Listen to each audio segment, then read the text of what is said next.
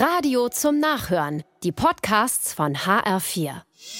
Der HR4 Polizeireport.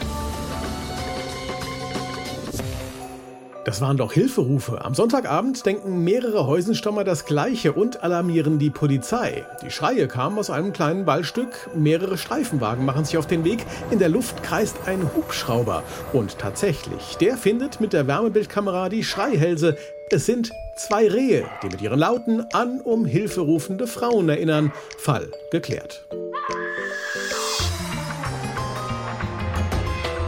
In Hanau kommt ein Mann in ein Restaurant, weil ihm angeblich das falsche Essen geliefert wurde. Er gerät derart in Rage, dass er das Essen auf dem Boden verteilt und anfängt, Stühle umzuwerfen.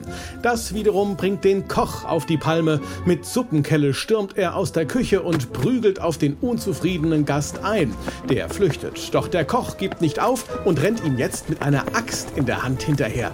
Der Gast kann entkommen. Passiert ist weiter nichts. Die Polizei ermittelt trotzdem. Ich empfehle beiden Streithähnen einen Kurs beispielsweise in Konfliktlösung ohne Haue.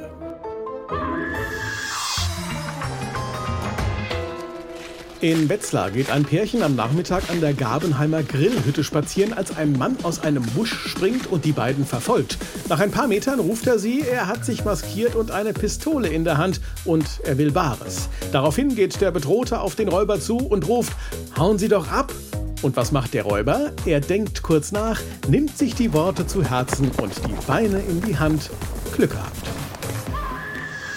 Der HR4 Polizeireport mit Sascha Lapp. Auch als Podcast und auf hr4.de.